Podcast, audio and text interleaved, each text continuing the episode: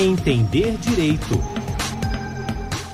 Olá pessoal, hoje nós vamos entender direito sobre o fenômeno do superendividamento, a legislação pertinente e a jurisprudência sobre o assunto. A Lei 14.181 de 2021, chamada Lei do Superendividamento do Consumidor, alterou disposições previstas no CDC, o Código de Defesa do Consumidor, para aperfeiçoar a disciplina do crédito ao consumidor e dispor sobre a prevenção e o tratamento do superendividamento. Também trouxe mudanças mudanças no Estatuto do Idoso. Eu sou Fátima Uchoa e quem está aqui comigo para detalhar esse assunto é a professora Cláudia Lima Marques, diretora da Faculdade de Direito da Universidade Federal do Rio Grande do Sul e professora titular dessa instituição, pós-doutora e doutora pela Universidade de Heidelberg, na Alemanha. Ela também é presidente do Comitê de Proteção Internacional dos Consumidores e foi relatora geral da Comissão de Juristas do Senado Federal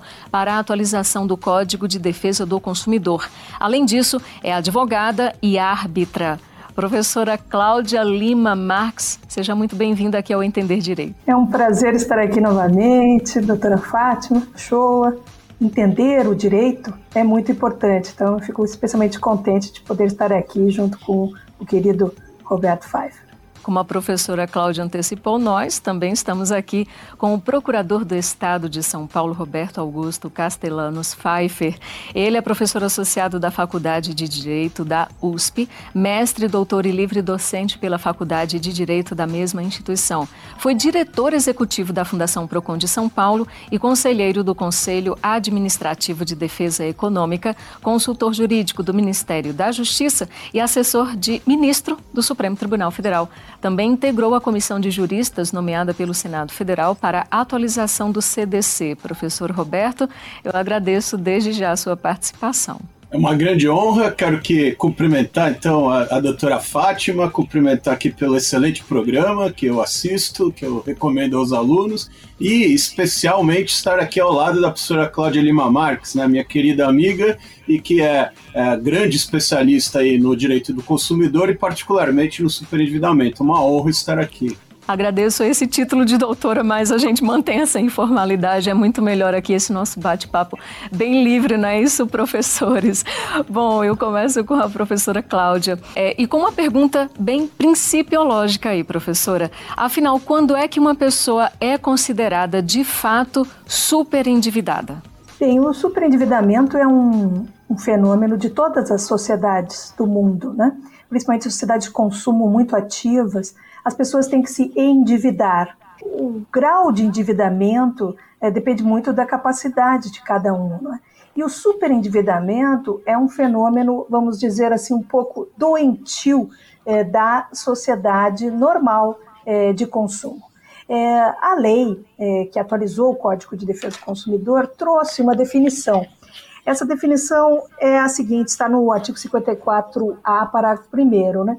Que o superendividamento seria a impossibilidade manifesta, global, né, é, do consumidor, é, pessoa natural e de boa fé, é, fazer frente, pagar a totalidade é, das suas dívidas, as é, vencidas, é, que são, por isso, ele traz a ideia das exigíveis, né?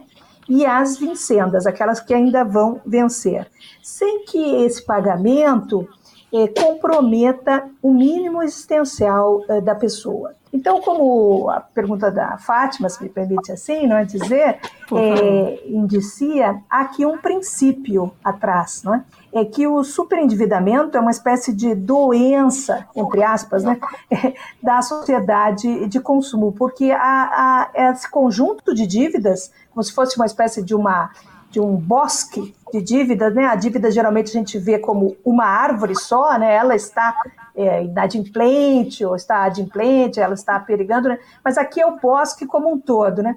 Então, esse conjunto de dívidas leva ao comprometimento é, da sobrevivência desse consumidor, da moradia, do alimento, do remédio, por exemplo, pessoas idosas, né? Uhum. Então, é muito difícil responder de forma é, vamos dizer, estatística, né? Se eu comprometo 50% é, é, daquilo que eu ganho, eu estou super endividada? É, não. mas há um perigo muito grande, se já chegou a 50%, né, é, de eu realmente estar superendividado ou caindo em superendividamento. Então, a definição, que é a mesma que está no Código do Consumo da França, em tantos outros é, importantes documentos internacionais, né, a nossa lei tenta definir de forma aberta. No caso concreto, aquele indivíduo ele já está comprometendo o seu mínimo existencial com esse conjunto de dívidas a pagar. A ideia é o pagamento desse, disso que a própria lei chama de é, exclusão social, não é? Que é o nome sujo, a pessoa não, não pode ser mais consumidora, não é? Então ela entra numa espécie de espiral negativa. Então o superendividamento é um fenômeno a ser evitado, prevenido. Parte da importante dessa lei que atualizou o Código de Defesa do Consumidor é para prevenção do superendividamento. Professor Roberto, agora quais seriam então os principais fatores que resultam no superendividamento do cidadão? São diversos fatores né, que é, acabam resultando. Né? Então, assim, se a gente for pensar de uma maneira global, há um, um grande estímulo ao crédito, não que seja é, em si o estímulo ruim, né, porque ele acaba, o próprio crédito tem uma função econômica e social muito importante, porque ele movimenta a economia, né, seja é, por parte das empresas, né, no, na, no setor produtivo, seja no setor de consumo. Mas, obviamente, um grande estímulo ao crédito associado a uma publicidade responsável, a algumas práticas abusivas, como, por exemplo, o assédio, a concessão irresponsável de crédito, são um dos fatores que pode estimular então, a, a, obtenção de crédito por quem não necessita ou por quem não tem condições de fazer o pagamento e é, induzir ao superendividamento. Para isso, inclusive, como a professora Cláudia muito bem pontuou, houve uma grande ênfase não apenas na correção, né, ou, ou tratamento, para usar a expressão da lei, mas também na prevenção, ou seja, é, se introduziram uma série de medidas é, que visam a, justamente prevenir, por exemplo, essa concessão irresponsável, né, uma concessão a quem não tem condições de pegar o crédito ou sem uma informação adequada sobre este crédito. Então, esse é um dos fatores. Um segundo fator que está bastante associado é uma vez a pessoa tendo crédito, e aí pode ser tanto esse crédito irresponsável, entre aspas, né, como um crédito que ela é, obteve para uma necessidade, obteve quando tinha condições normais de pagamento, mas ocorre o que se convenciona a chamar de acidente da vida, né? ou seja, são é, situações inesperadas, imprevisíveis, é, que acabam afetando a capacidade de pagamento. Quais são os tipos mais comuns? Em primeiro lugar, o, o desemprego. Então, a pessoa uh, ficou desempregada, né? nós vivemos aí aparentemente acho que estamos solucionando isso, né? Mas vivemos aí anos e anos, né, de crescimento é, do desemprego. Então a pessoa perde o emprego e ela que dava em seja o seu sustento e ao pagamento das dívidas. E aí passa a não ter mais condições de pagar aquelas dívidas, ou é, ainda que não seja um desemprego, uma queda abrupta é, do seu padrão. Então, por exemplo, um trabalhador informal, um micro ou pequeno empresário que tem algum problema de queda de faturamento, né? novamente, muitas vezes associado a crises econômicas. Quantas pessoas não estiveram nessa situação no Brasil nos últimos anos, né? ou quantas não tiveram essa situação agravada com a pandemia, né? É, por exemplo, né, dos, uh, de 2020 para cá. É, então, isso, esse acidente da vida é, acaba é, fazendo com que a pessoa deixe de pagar aquela dívida. Ou é, outra, por exemplo, uma doença na família ou uma doença do próprio consumidor, é, são fatores então que implicam em gastos é, inesperados e que acabam é, comprometendo a capacidade de pagamento. Então, ela é desde uma, uma situação né, que tem a ver, é, como a, a própria professora já pontuou, né, como algo que é inerente à, à nossa sociedade, porém que deve ser feito de forma responsável. Muitas vezes é o crédito irresponsável que leva ao superendividamento, ou situações é, inesperadas, né, os chamados acidentes da vida, é, seriam esses os dois grandes grupos de situações que levam ao superendividamento. Ainda com você, professor Roberto, nós temos a Lei 14.181 de 2021 que trouxe alterações no Código de Defesa do Consumidor e no Estatuto do Idoso, como a gente mencionou no começo do programa. Essa nova lei, conhecida como a Lei do Superendividamento, é produto de anos de pesquisa e debates de uma comissão de juristas criada no Senado e cujo coordenador foi o ministro aqui do STJ, Herman Benjamin, e da qual vocês dois, professora Cláudia, professor Roberto, participaram.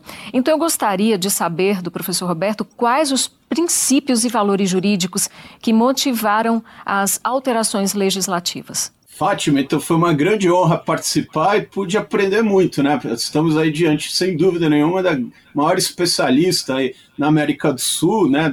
uma das grandes especialistas mundiais é, nessa matéria do superendividamento, que é a professora Cláudia Lima Marques. É, e essa lei ela foi bastante ponderada, bastante pensada e inclusive negociada, né? Ou seja, é, o próprio setor financeiro, é, nós tivemos muitas reuniões com eles, assim como com entidades de defesa do consumidor, com acadêmicos, né, é, muita assessoria internacional, é, para construir uma lei que ela não apenas é, está muito de acordo com os parâmetros internacionais, particularmente com o modelo europeu, é, mas ela foi bastante negociada, né? Então acho que é por isso é, é, que conseguimos né, aprovar um tema tão polêmico, né? Que, que poderia ser tido como tão polêmico. E eu vou destacar aqui pelo menos dois aspectos são essenciais, né? Que são principiológicos, estão na estrutura da lei, né? Então, em primeiro lugar, é, como já eu havia dito, né, o contraposto ao crédito irresponsável é o crédito responsável. Então, essa é uma noção importantíssima, fundamental, né, porque ela quebra o paradigma é, de concessão de crédito, que é simplesmente você estimular a concessão de crédito, inclusive muitas vezes baseada no consumismo, né? ou seja, é, na, no consumo, às vezes, de bens que não são tão essenciais. Não estou novamente aqui demonizando o crédito, muito pelo contrário, ele tem uma função essencial na sociedade há muito tempo, né? É, ele é responsável por muito do, dos saltos é, é, de financiamento, né? Os saltos produtivos, os saltos tecnológicos têm muitas vezes por trás financiamento, a pesquisa, a inovação das empresas. E o próprio consumo, ele é, é, tem um, um, percentual de participação no PIB gigantesco, né? Assim como, por exemplo, o Brasil, a exemplo dos Estados Unidos, é, é, chega a ser mais de 50%. É um fator muito importante. Então, óbvio é que o crédito para o consumo também é importante, mas muitas vezes estimulado de uma forma irresponsável. Então, o que, que seria a noção de crédito responsável? A primeira delas é uma informação adequada sobre o crédito, né? Com certeza, ao longo do programa nós vamos dizer, né? Mas a pessoa, em primeiro lugar, precisa ter noção que está adquirindo um crédito. Pasme, Fátima, mas ah, isso eu não estou falando nem antes da promulgação da lei, mas mesmo depois da promulgação da lei, ainda há casos relatados, é, principalmente em juizados especiais cíveis, de pessoas que recebem telefonemas de alguns bancos, não vou citar o nome, né, por razões éticas, mas oferecendo, dizendo, olha, foi depositado um valor na sua conta corrente, você concorda com esse depósito? A pessoa não entendeu direito a ligação, mas né, é, acaba eventualmente até dizendo que concorda, né, porque tem lá um dinheiro depositado, mas não, ele sequer diz que é um crédito aquilo muito menos o, o valor, quanto que ele vai pagar, né? Ainda tem isso. É absurdo a gente pensar, mas tem, né? Não basta apenas informar que é um crédito. Ele vai ter que a, analisar se aquela pessoa tem a capacidade de receber o crédito. Esse é um fator importantíssimo. Lógico, também é uma obrigação do consumidor, uma responsabilidade dele. Mas a lei não, não trata como uma responsabilidade exclusiva do, do consumidor, né? uma obrigação compartilhada com o fornecedor e que, para isso, cada vez mais tem informações, como os cadastros negativos, os cadastros positivos. Lógico, né? Ele tem a obrigação de buscar junto ao consumidor uma série de informações para saber se ele efetivamente tem condições Né? Também vamos falar mais para frente no programa, né? mas, por exemplo, jamais se pode é, querer que é, é, fazer uma, uma concessão de empréstimo é, dizendo que não vai se consultar os cadastros negativos. Né? Isso é, um, é, é a própria ideia da irresponsabilidade na concessão do crédito. É, também práticas de assédio são vedadas, né, de assediar, de insistir né, de, sobre o crédito. Então, essa é uma, é uma noção importantíssima, é conceder a quem tem condições e averiguar as melhores condições. Né? É, por exemplo, ver qual a melhor modalidade que cabe. Né? Se, a, a princípio, o, o, crédito consignado é muito mais barato que um cartão de crédito ou um cheque especial, e ver qual é a melhor modalidade que se adequa ao próprio consumidor. E uma segunda noção importantíssima é a do mínimo existencial, né? Porque o que, é o mínimo existencial? É, é justamente é, é, o consumidor ele não pode ficar desprovido do valor né, da sua renda, daquilo que ele obtém, ou mesmo das suas reservas pessoais, é, suficientes para fazer é, frente àquelas despesas essenciais que têm a ver com a alimentação, gastos de saúde, gastos de educação, é, gastos de transporte. E é, essa é uma noção que ela, ela, ela vai em todas as fases do empréstimo, desde a sua oferta ao consumidor, né? Então tem que ser uma oferta compatível com a capacidade de pagamento e reservado, né, aquele mínimo existencial, no momento da concessão efetiva, então tem que se ver qual é o volume de gastos do consumidor e ele consegue fazer frente àquilo, como também tem a ver, essa é, é, é talvez a, é o momento mais importante, com o, o, chamado tratamento. A gente vai detalhar isso, né?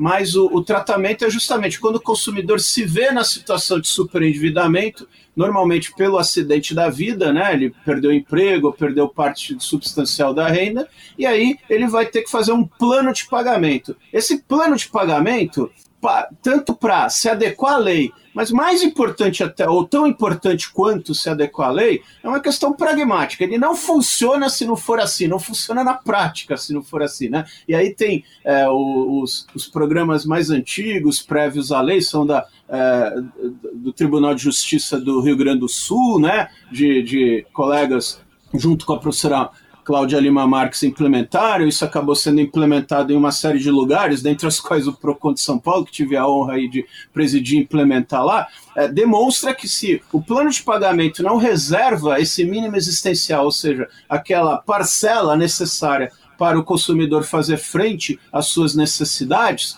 não, ele não vai pagar, porque é impossível, né? Ele não vai deixar de comer, de dar alimento para suas para os seus filhos né, por um pagamento, não vai deixar. Ele precisa se locomover, precisa ter despesa, tem despesas com saúde, eventualmente com educação, com uma série de, de despesas, ele, e, e a lei então vai é, obrigar né, que esse plano de pagamento respeite isso. Então, assim, foram vários os fatores que motivaram essas alterações legislativas e que resultaram então na concretização dessa lei 14.181. O professor Roberto até mencionou aí, e com todo louvor eu repito, né, a professora Cláudia Lima Marx, ela é uma das estudiosas em destaque no mundo. Não é isso, professora? Foi uma das, ou se não a primeira estudiosa a mencionar aqui no Brasil esse fenômeno do superendividamento, que trouxe estudos de fora, que implementou na Universidade Federal do Rio Grande do Sul. Então, professora, você também foi relatora geral dessa comissão criada no Senado e já declarou, inclusive, professora, em um seminário realizado aqui no STJ sobre esse tema, que o controle do superendividamento no Brasil depende de uma mudança na cultura do pagamento e da concessão de crédito que visa a obtenção de mais clientes sem considerar se esse cliente vai conseguir pagar a dívida. Então, eu gostaria de saber, professora, como é que você poderia esclarecer é, essa sua opinião colocada em prática? Muito obrigado pela pergunta. Essa é uma pergunta muito importante, né? Primeiro, o superendividamento é, um, é um vamos dizer assim, um pecado uh, individual, uma espécie assim de falência uh, sem perdão uh, do consumidor, né? E passa a ser um fenômeno de grupo. Por quê? Porque ele é um fenômeno de grupo econômico, financeiro, tão jurídico, né? Tão importante. É porque se todo mundo vai à ruína, imaginem todos os consumidores brasileiros estão superendividados. Nós já temos 79% deles, não é? é, enfim, endividados, né? talvez é, a metade sejam super endividados. Mas vamos imaginar num país que 50% do país está super endividado. O que, que acontece? Você abre a sua loja para vender, ninguém entra, não funciona, a roda da economia não roda. Por quê? Porque não é um problema individual, é um problema do grupo, é um risco sistêmico o superendividamento. Foi o que aconteceu lá nos Estados Unidos em 2008, né? Quando eles eh, começaram a colocar todas as casas eh, que estavam com hipoteca, né? Eh, todas as casas para vender. Aí o preço das casas baixou, quebrou tudo, quebrou. Tinha alguns outros problemas, né? Nas, de especulação, etc. Uma bolha, né? Mas ficou, explodiu a bolha, aquilo virou uma coisa horrível, mundial, né? Então, o, o superendividamento, ele também é chamado endividamento de risco, né? Por quê? Porque ele é um fenômeno que abala a sociedade como um todo. Agora, se cada um, cada credor negociar e renegociar, né, é, uma repactuação, por exemplo, que está na lei, né, é, com o seu credor, é, a, a, roda da economia vai rodar, porque o que, que ele vai fazer? Ele vai pagar a dívida. Então, a lei, é, ao atualizar o Código de Defesa do Consumidor, a Lei 14.181 de 2021, o que, que ela fez? Ela organizou essa nova cultura do pagamento. É, nós temos a, no Brasil uma cultura da concessão muito agressiva de crédito, o professor Roberto falou também muito bem sobre isso, assédio, não explica direito que é um crédito, né? Ou nós temos muito telemarketing também com crédito, às vezes o idoso não está nem entendendo, né? Que é um cartão de crédito consignado, ele acha que é um consignado normal, que tem outra taxa de, de juro. Então não explica nada, fica falando, falando, falando. E aí diz, ah, é consignado. É, o idoso pergunta, é consignado? É consignado mas é um cartão de crédito consignado que vão depositar na, na conta do idoso e ele vai levar 18 anos para pagar aquele crédito. Isso não se explica ali naquela hora. Então, veja, nós temos essa, essa cultura de pegar a dívida, né? de conseguir a dívida, de, de, de, de pagar logo o, o, o intermediário, o pastinha, o agente bancário, né? Mesmo que aquela pessoa não vá pagar nunca, não importa, é que é o cliente. O que a lei propõe, o que é essa boa-fé, esse crédito responsável, que o professor Roberto explicou também, né, propõe, é uma mudança de cultura. Vamos voltar àquela boa-fé de conhecer o seu cliente, de, de, oferecer o crédito que é para ele, não para o intermediário, o pastinha, entendeu? Ou para o agente bancário, é, o gerente, por exemplo, ah, eu tenho que cumprir uma meta.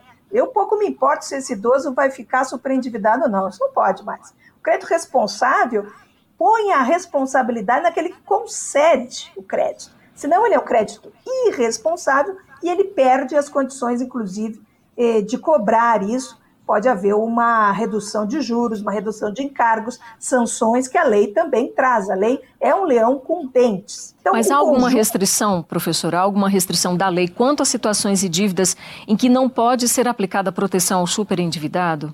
Sim. É, nessa ideia de boa-fé, é, já está um limite incluído, né, obviamente.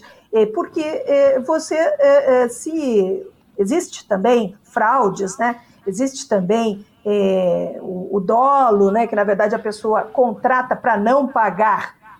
o sistema todo é para fazer um pagamento, inclusive o plano de pagamento, não tem perdão de dívidas, né, então a pessoa já quer pagar. Mas quem é, puder alegar que o consumidor é, contratou em dolo ou em fraude, né, sem querer pagar, esse sim poderia ser excluído. Né? A lei também, no seu artigo 54A, é, parágrafo 3 vai excluir algumas outras é, dívidas, assim, de limite, vamos dizer, material, né? principalmente os produtos e serviços de luxo de alto valor. E por que isso? É justamente para não estimular né, é, que é, é, se usa esse sistema fora da ideia da preservação do mínimo existencial, né? que é justamente é, tirar essa pessoa, vamos dizer, dessa exclusão social que significa o superendividamento. E na parte é, do plano de pagamento, essa é a, a, definição geral lá do artigo 54A. E na parte do plano de pagamento, que está no 104A, é, ali também se exclui, não é? Algumas dívidas é, com garantias reais e, e o crédito rural. Por que, que houve essas exclusões? Porque o plano de pagamento ele é limitado a cinco anos, ele é, vamos dizer, de alguma coisa consensual, facilitada, né? E se considerou na época que seria muito complexo colocar uh, as dívidas uh, uh, com garantias reais imobiliárias nesta, nessa renegociação. Então, por isso eu, eu, eu repito, né? É tudo o princípio da boa-fé. Quem estiver de má fé subjetiva, se for possível provar, né, porque a boa fé se presume e a, e a má fé tem que ser provada, né, bom, então esse está excluído. E aquele é que é, comprovadamente é, tenha um produto e serviço de luxo e de alto valor, né? É, um ponto importante que eu acho que foi, veio na outra pergunta, né? São pessoas é, que é, têm que ser vistas, é, vamos dizer, na sua individualidade. Imagine um, um consumidor que comprou uma cama é, dessas que movimenta sozinho, né? Ah, se diria, bom, mas isso aí é de luxo, né? Mesmo que não seja um alto valor, né? Mas essa pessoa tem na família um deficiente, uma pessoa idosa que precisa dessa cama para respirar. Então, veja, aquilo que parece luxo e alto valor, no caso concreto dele, não é. É um carro com aquela, com aquela maneira de, de trocar as marchas, né, automático, é de alto valor ou é luxo? Ah, luxo talvez, né? Alto valor nem tanto. Mas é, veja que para aquele, para a pessoa deficiente, não é.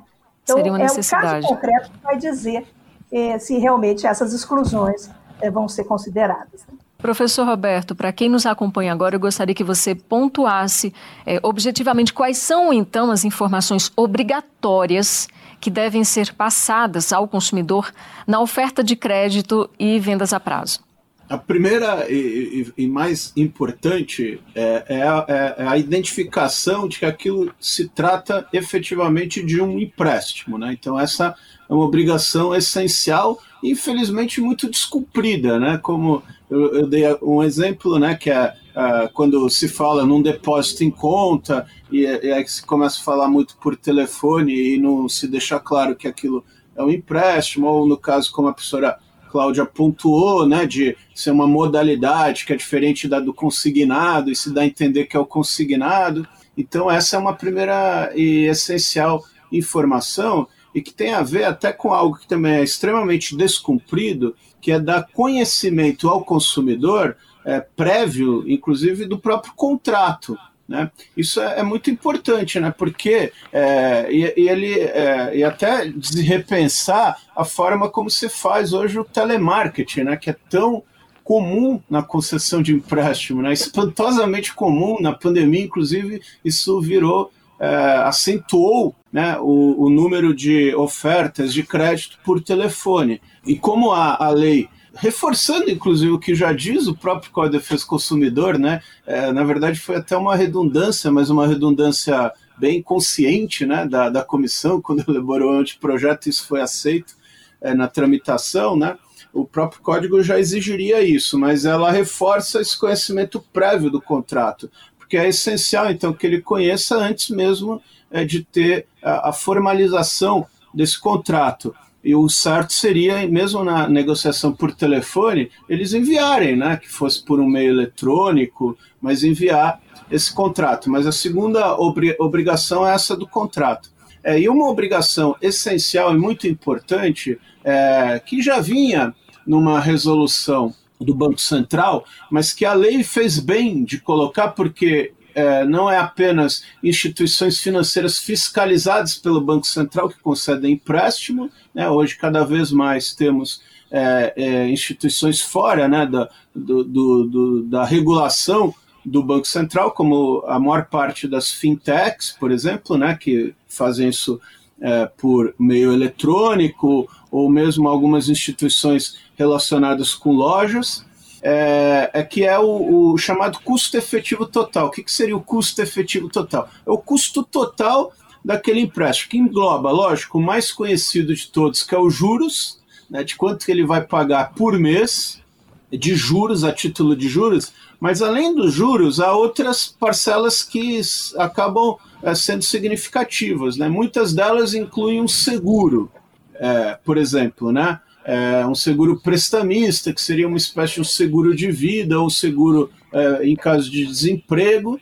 É, então, isso deve ser claro, até para o consumidor opte ou não por aquela contratação. Muitas vezes esse seguro é empurrado numa espécie de venda casada né, para o consumidor, né, com exceção de alguns tipos de empréstimo, como é, principalmente o empréstimo imobiliário, onde sim é obrigatório, embora o consumidor possa escolher a instituição financeira que vai ofertar esse seguro e não precisa ser a mesma concedente do empréstimo, em quase todas as outras modalidades isso não é obrigatório, né? É, é algo facultativo e às vezes é empurrado. Isso é essencial, esteja lá claro se aquilo inclui ou não, né? e até a opção do consumidor fazer ou não aquele seguro. Mas a, a, fora essa hipótese do seguro, há também taxas, é, que as, algumas abusivas, outras não entendidas pela jurisprudência como abusivas, mas há taxas cobradas pelos bancos. Não é toda também qualquer taxa, mas ele precisa informar qual é a taxa que ele está cobrando, até para que posteriormente se possa é, impugnar, ou mesmo naquele momento, se for um consumidor muito consciente, impugnar ou não, ou pelo menos saber quanto aquilo vai custar. Né? Então, muitas vezes então, tem taxas administrativas, é, enfim, né? Então todos os encargos é, devem ser informados. Outra questão também que é muito importante, essencial que seja informada, é a consequência do inadimplemento né, que envolve, em primeiro lugar, a multa que vai incidir caso ele fique inadimplente. Nós sabemos que ela tem que ser apenas 2%, né, no máximo, é, né, por força do próprio código, mas isso ele precisa informar, né, para ele saber que ele vai pagar, porque até porque não é só os 2% de multa, ele vai ter que pagar juros moratórios, né, é, é, é, inclusive aí, então, isso muitas vezes é o que traz aquela verdadeira bola de neve, né? Porque esses Exatamente. juros vão se acumulando, né? São juros, juros sobre, sobre juros, juros, e ele acaba ficando impossível de pagar a dívida. Então ele tem que ter plena consciência do que vai acontecer é, na hipótese de não pagamento. Essa outra informação importante. E também há um fator importante que é o fator de educação é, financeira, né? É, é, que, lógico, que é algo mais amplo, que abarca até uma, uma ação de Estado, mas que, para o fornecedor, o mínimo que ele deve fazer é explicar as melhores modalidades de crédito. Isso é muito importante. Então, primeiro, por exemplo, uma coisa é totalmente. Se ele quiser partir para essa modalidade da garantia com o imóvel, não existe uma, uma modalidade que se adeque àquele consumidor com o mesmo valor, por exemplo, que seja de uma garantia menor, né? É, um consignado, é, por exemplo, é quase um absurdo você chegar e oferecer um crédito, é, um cartão de crédito consignado, se se pode oferecer uma modalidade que é muito mais barata. É, é, e, e, e, também auxiliar o consumidor junto, e, e, é muito importante, então, consequentemente, ter um questionário, por exemplo, para que ele tenha a, a efetiva noção da sua realidade financeira e eventualmente não contrate o crédito quando ele não tem condições, né? porque isso é uma bomba relógio, né? ele contratar sem ter as condições, porque provavelmente é quase certo que ele não vai pagar, isso vai ser ruim para ele, vai ser ruim para o credor e vai ser ruim para a sociedade inteira. Né? Acho que a professora Cláudia apontou uma coisa muito importante que o superendividamento ele afeta a economia porque o consumidor ele não paga o crédito, então também muitas vezes não consegue pagar uma série de outras coisas. Professora Cláudia, o professor Roberto tinha mencionado anteriormente né, que há vários anúncios publicitários com a indicação de que a operação de crédito poderá ser concluída sem a consulta a serviços de proteção ao crédito ou sem avaliação da situação financeira do consumidor. Isso a gente sabe que é bem comum e bem tentador, especialmente para quem se encontra numa situação aí de dívidas e quer pagar dívidas fazendo outras dívidas. Essa conduta desse tipo de comportamento das empresas que oferecem esse crédito, professora, é uma conduta ilegal, abusiva, enfim? É muito importante essa menção, porque o, a atualização do Código de Defesa do Consumidor foi uma das primeiras é, normativas sobre a publicidade do crédito, né? E uma das irresponsabilidades mais comuns é justamente essa de iludir o consumidor né, e conceder crédito sem é, que o crédito seja bom para ele, é só bom para quem está concedendo, né, e, e sem, é, é, vamos dizer, sem uh, olhar se ele já está superendividado. É por isso que no artigo 54C, inciso 2, né, isso não foi vetado é, pelo presidente Bolsonaro, né, é, é considerado vedado, é, ou implicitamente, na oferta de crédito, publicitária ou não, indicar que a operação de crédito poderá ser concluída sem a consulta de serviços de proteção do crédito e sem avaliação da situação financeira do consumidor. É, isso indica também uma ideia que nem todo crédito deve ser concedido, porque se a pessoa já está em superendividamento, é, é, é, melhor ele pagar aquilo que ele já tem, né? E aí sim, para pagar, pode ter um crédito, né? Do que ficar concedendo crédito. Hoje temos eh, estatísticas no Brasil que muitas pessoas, para fechar as contas do mês, já têm que recorrer ao crédito, né? Isso mostra assim, uma espécie de doença é, na sociedade é, brasileira. Então, aqui se cuidou disso e se cuidou é, lá ao modificar o Estatuto do Idoso, né, é, se cuidou é, que também é possível negar crédito ao idoso, que antes havia uma previsão de crime, né, é, não é mais crime se ele está nesse perigo de superendividamento. Então, conceder crédito para ser pago e não é, para ter, eventualmente, comissão ou alguma benesse, né, uma meta realizada. O crédito tem que ser bom, o crédito é bom. O que precisa é melhorar as práticas comerciais é, no Brasil. Né? E a publicidade, ela tem um, vamos dizer, o telemarketing também, não é? Que é um tipo de é, marketing de oferta, né? É, ela tem é, realmente um poder muito forte. Por isso, o, a lei, o Código de Defesa do Consumidor, né, fora a parte da publicidade abusiva e enganosa, que continua é, expressamente mencionado nesses artigos, né, e continua em vigor para o crédito. Agora, tem algumas, algumas, vamos dizer, pequenas, podiam ser maiores, mas algumas pequenas dicas como deve ser a publicidade correta do crédito. Professor Roberto, e o que, é que acontece com o consumidor que não arca com as dívidas? Ou seja, o nome dele vai automaticamente é, para os cadastros de proteção ao crédito. E aproveitando ainda essa pergunta, eu queria saber se o consumidor ele tem direito a saber previamente que o nome dele está indo para esses cadastros negativos.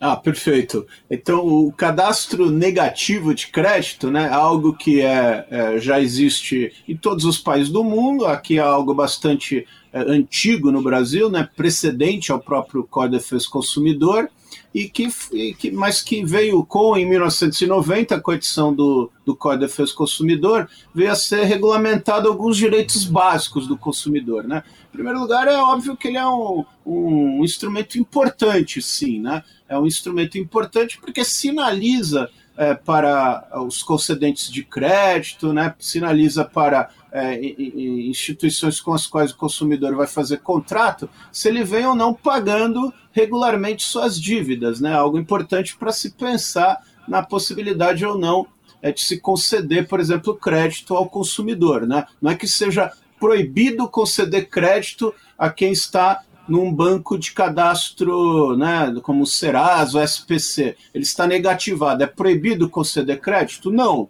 O que é proibido, como a professora Cláudia bem pontuou, é fazer uma publicidade que você não vai consultar. Você é obrigado a consultar. Você pode eventualmente trocar aquele crédito, né, uma dívida, vamos dizer, cara, por uma dívida mais barata. Então ele está lá no, né, por causa de um cartão de crédito, você troca por um crédito consignado, né? Mas isso tem que ser feito dessa forma. O que não é quando a pessoa diz que vai dar crédito para negativado, né? Aí, nesse caso, esse tipo de publicidade ele vai dar, independentemente é, da capacidade de pagamento, e provavelmente por um crédito ainda mais caro.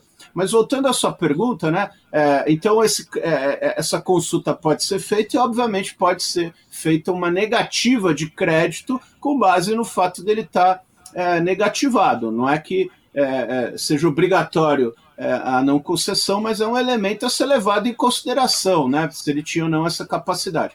E quais são os direitos mais importantes do consumidor? Você perguntou, sim, previamente, é, com pelo menos 15 dias, né, no mínimo 15 dias de antecedência, ele tem que ser notificado da existência de uma dívida, né? O, a, a instituição administradora do banco de dados tem que notificar o consumidor, informando que, né, que uma dívida foi, foi, foi relatada, e, e aí o consumidor, nesse, nesse período, tem o, a possibilidade ou do pagamento, ou até mesmo de contestar né, a existência daquela dívida. É, passado esse prazo, se não houver o pagamento, não houver a contestação daquele valor, essa dívida é inscrita e permanece lá por, por no máximo cinco anos essa inscrição. Depois de cinco anos, é necessariamente aquela inscrição tem que ser apagada, né? aquela menção é, tem que ser apagada. É, então, ele tem sim o direito ao conhecimento prévio e essa manutenção é, dessa, dessa inscrição é de no máximo cinco anos. Mas só um parêntese aí, professor. Essa dívida continua, ela permanece e pode, por exemplo, ser judicializada? Ela sai dos cadastros, o nome do, do consumidor após cinco anos sai do cadastro, mas a dívida permanece e pode ser judicializada, então? Sim, vamos dizer, é, lógico que aí tem um outro, um outro instituto, que é o da prescrição, prescrição. que pode impedir, né? É, normalmente as prescrições até são, é, a maior parte da, é, das, das dívidas relacionadas a créditos acabam sendo até inferiores até os cinco anos. Né? Mas, assim, são coisas independentes, ou seja, o fato de desaparecer a, registro, a, menção né? da dívida no cadastro não impede a judicialização, desde que não tenha incidido a prescrição daquela dívida, isso impede a cobrança judicial, mas não a cobrança da dívida, como inclusive o STJ já pontuou, né, em precedentes uhum. aí, né, que ele poderia cobrar extrajudicialmente, mas essa cobrança extrajudicial depois da prescrição certamente não pode ser feita com a inscrição no cadastro por mais de cinco anos. Bom, professora Cláudia Lima Marx, no âmbito da lei do superendividamento, o legislador previu algumas iniciativas, como a gente até já mencionou, né, as direcionadas à educação financeira dos consumidores, à garantia de práticas de crédito responsável e de prevenção e ao tratamento de situações de superendividamento. Na sua avaliação, professora, como é que seriam colocadas em prática tais iniciativas e a propósito, né, se já houver aí alguma prática em evidência que você poderia citar, quais são esses exemplos? A lei ela veio, vamos dizer, nessa tentativa de mudança de cultura, né? E ela foi muito acompanhada pelo CNJ, que tem uma comissão sobre superendividamento, né? reunindo eh, não só a academia, a magistratura, mas também os bancos, a Febraban, as fintechs, né, é, coordenada pelo eminente é, ministro Buzzi. E ali, já em dezembro do ano passado, saiu uma recomendação é, sobre essas práticas, vamos dizer assim, não é, no judiciário. No lado do mercado, houve é, e continua havendo, né, junto com os PROCONs, uma série é, de é, capacitações e também sensibilização para melhoria e práticas mais responsáveis. Né? A verdade é que o Brasil já há algum tempo tentava, até com a autorregulamentação da FEBRABAN, é? seguir essas linhas que são linhas da OECD, são linhas mundiais né, de crédito responsável. A pergunta é: será que na prática isso está funcionando? Eu tenho acompanhado a jurisprudência e, infelizmente, ainda se identificam muitas práticas agressivas e mesmo assédio de consumo é, no país. É? E essa recomendação é, do CNJ nesse no, no, início, no meio do ano passado, 2022, né, ela foi acompanhada de uma cartilha. Agora estamos analisando os primeiros casos desses planos de pagamento, os primeiros casos é, desses centros judiciais de mediação e conciliação, os sejustas, né, especializados em superendividamento e atuação é, dos PROCONs. É, confesso que eu estou bem animada é, com a atuação dos PROCONs, porque isso evita, inclusive, né, na, na prática, evita a, a judicialização. Eles têm núcleos de tratamento temos... ao superendividamento, não é isso? Isso. É, São mais de 3 mil no, no país inteiro, né, já trabalhando é, na temática. Nós não temos ainda uma estatística é, brasileira, né, mas nós já vimos aqui no Rio Grande do Sul, no Observatório do Crédito e Superendividamento da URGS, né, os primeiros 136, 134 casos. E eles trazem algumas, algumas é, novidades. assim. Primeiro, mostram que o Brasil sofreu muito é, com a pandemia. Não é? Então, antigamente, os casos de superendividamento, eles vinham de desemprego, que era bem mais alto, né? Impossibilidade realmente, divórcio, que a pessoa tem que fazer uma nova casa, tem mais gastos, ou tem que pagar alimentos, etc. Né? É, e pouco vinha é, de redução de renda, ou era a segunda ou terceira, é, terceiro acidente da vida, né, causava superendividamento. Agora, na, nas novas estatísticas, a maioria dos casos é redução de renda, que isso traz, vamos dizer assim, um desequilíbrio do orçamento, e uh, uh, morte ou doença na família, o que também é, é, além do desemprego, que também aumentou muito. Né? Então, esses são os três campeões novos, né?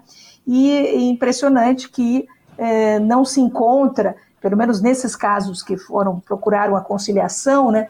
É, não se, se encontra casos é, dos chamados é, consumidores superendividados ativos, né, que eram aqueles que realmente ou eram doentes, de algum tipo de doença, né, ou um desequilíbrio, assim, que não permitia que eles trabalhassem as suas finanças. O que está mostrando também que esse sistema é eficiente no sentido que são pessoas que querem pagar, são pessoas de boa fé e de um superendividamento causado justamente por essa grande crise que foi é, a Covid. Né? Então, na prática, nós temos esforços importantes é, dos PROCONs, da, do movimento é, dos consumidores, das organizações da sociedade civil, no sentido de capacitação para essas é, renegociações, para essas repactuações é, de dívidas. Temos a, a boa vontade é, do sistema institucionalizado bancário, né?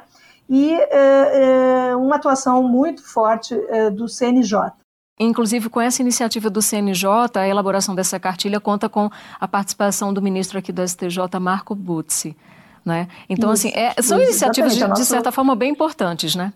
Ali a cartilha, é, eu queria destacá-la, né? É porque ela é, facilita é, ela é focada na, no judiciário, né, mas ela facilita o entendimento uh, do fenômeno do superendividamento, dos seus perigos e também dos detalhes da lei uh, para todos. Né? Ela traz fluxogramas de atendimento, ela traz formulários eh, com perguntas, por exemplo. Agora é bastante importante perguntar a idade da pessoa.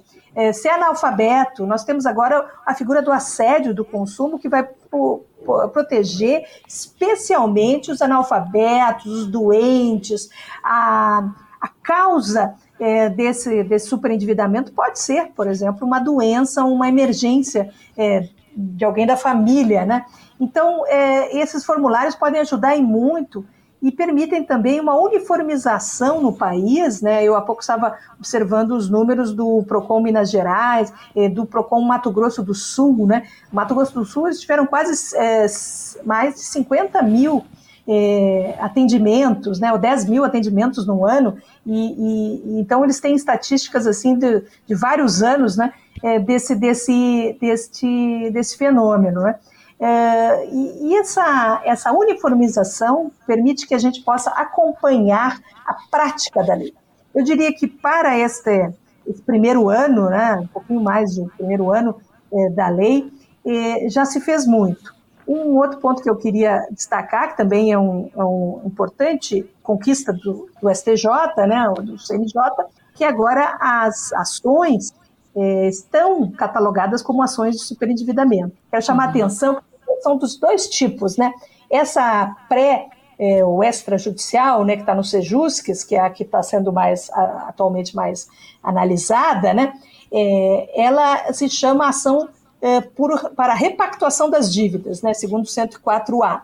E a outra, que está no 104B do Código de Defesa do Consumidor, se chama ação por superendividamento para revisão e é, integração dos contratos e repactuação das dívidas remanescentes. Porque qual é a ideia? Primeiro tenta conciliar, faz esse plano de pagamento tal, é uma audiência global né, entre um consumidor e todos os seus credores. Se não conseguir, aí vem o chamado juiz do superendividamento nessa ação, que tem como finalidade principal a revisão de cada uma dessas dívidas que não foi conciliada lá. Na conciliação, tudo é um mar de rosas, né? Agora, é, na parte do 104B, haverá uma revisão, é, que é a própria finalidade da, da, da ação, né? É, para o quê? Para que depois de revisado, tirado eventuais abusos, assédios, etc., né, se possa é, fazer um plano de pagamento compulsório das dívidas remanescentes, aquelas que forem lícitas, né? Bom, então eu gostaria de ouvir a opinião dos dois. Como é que o judiciário vem lidando com as demandas, isto é, com a questão ou questões né, já judicializadas de cidadãos superendividados? Eu gostaria de começar pelo professor Roberto, por favor. Ah, muito obrigado, Fátima. É, excelente pergunta. A, a resposta atual do judiciário tem sido muito boa tem havido então uma compreensão da lei, né? Acho que algo muito importante que foi pontuado pela professora, essa diferença, né, entre aquela que é a conciliação, né, que ela pode ser feita é, pelo, é, pelo próprio poder judiciário, é o que está no Uh, para auxiliar né, quem nos ouve e assiste, é, é, é, está lá no 104C, é a conciliação judicial, né, feita sobretudo pelo Sejusc, né? E aí cabe é, louvar essas iniciativas do CNJ, né, com ativa participação aí de ministros do STJ é, na, é, tanto na, numa regulamentação no, do próprio Sejusc, quanto trazer a questão específica do superendividamento, ou ela pode ser feita no âmbito dos órgãos de defesa do consumidor, né? Isso foi algo que foi bastante insistido, tanto pela comissão e muito bem compreendido é, pela, pelo Poder Legislativo, né, que seria bastante importante pela capilaridade, né, pelo fato dos PROCONs, né, a professora Cláudia falou aí, né, de 3 mil, né, o número, é, pelo fato da, da própria confiança que eles conquistam, de estar próximo ao consumidor, de também ser feito é, naquele ambiente, né, e esse é o 104C, né, ou seja, ele permite que essa conciliação seja feita também nos órgãos de defesa do consumidor, até mesmo é, órgãos não governamentais podem fazê-lo, né? Mas há muito ainda a se construir em termos de jurisprudência, mas a professora Cláudia com certeza pode pontuar algumas atualidades sobre isso. Por favor, professora Cláudia. É, eu concordo com o professor Pfeiffer e eu queria destacar é, dois pontos que têm, é, são ainda decisões iniciais né, de juízes é, e é, de alguns tribunais mantendo essas decisões é, monocráticas, né? mas é, que já se observa dois pontos que eu acho importantíssimos. É, primeiro, a, a, a, o professor Faifa destacou esse entendimento do que a lei quer. A lei quer combater a exclusão social e quer o pagamento. Então, para manter o pagamento, a pessoa tem que ter dinheiro disponível, que é o caso eu falei dos consignados, que estão incluídos, e até agora não vi nenhuma discussão retirando os consignados do plano de pagamento. Então, é, me parece que está sendo bem entendida essa, esse espírito, que é, é conseguir que o consumidor é, possa pagar as suas dívidas.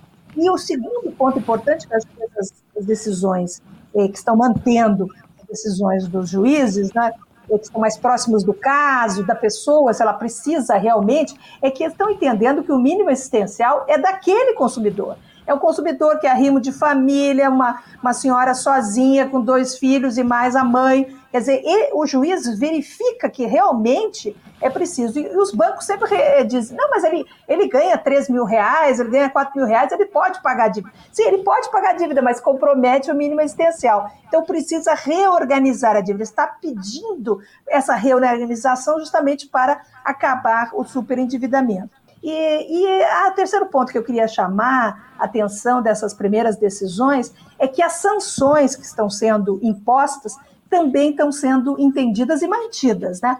há um parágrafo único do 54D que visa é, é, resgatar aquela ideia da boa-fé, da informação, do não assédio, do não chamado abuso da fraqueza, né, abus de faiblesse, como dizem os franceses, né? Eu sei que o outro é idoso, eu sei que o outro eh, não enxerga bem ou não escuta bem, aí eu falo mais rápido, eu não contrato com ele, mas com o neto dele, etc. Né? Então, veja, eu, eu abuso da fraqueza do meu cliente, daquele que eu quero pegar, né? Ou eu não informo, eu não entrego a cópia do contrato, quer dizer, eu faço alguma coisa que não está de acordo com a boa-fé com o crédito responsável. Então, esse parágrafo único diz que o descumprimento de qualquer dos deveres de boa-fé, e aí faz uma lista lá, desde os 52, que já existe desde 1990, né? e os novos, poderá acarretar judicialmente a redução dos juros, dos encargos e de qualquer acréscimos do principal. É, e a dilação do prazo de pagamento, quer dizer que ele pode é, é mudar a dívida né, é, para poder pagar. Então, essas sanções estão sendo mantidas. Por quê? Porque é um entendimento é, é, justamente da situação de comprometimento do mínimo existencial, de inclusão de, do global é, das dívidas daquele consumidor de consumo para poder fazer uma ordem e uma, vamos dizer, um tempo para ele poder pagar direitinho, preservando o mínimo existencial. Eu até agora só analisei excelentes decisões dos tribunais é, de Minas Gerais, do Rio Grande do Sul, é, do Rio de Janeiro, que têm mantido essas sanções, tanto as do PROCON, né, as dos PROCONs, quanto as dos SEJUSCs. Então, é, tem, na minha opinião, aplicado muito bem a, a, vamos dizer, as possibilidades dessa lei.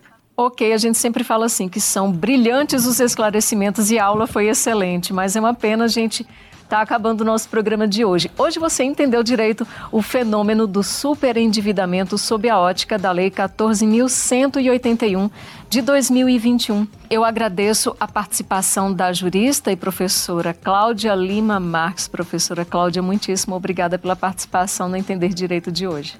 Eu que agradeço. Nosso outro convidado foi o procurador do Estado de São Paulo e professor Roberto Augusto Castellanos Pfeiffer. Eu também agradeço a você, professor, a participação aqui com a gente nessa conversa. É, eu também agradeço muito e estendo aqui os meus cumprimentos a, tanto ao programa Entender Direito quanto a mais uma aula aí da professora Cláudia Lima Marques. Sempre uma honra estar ao lado dela.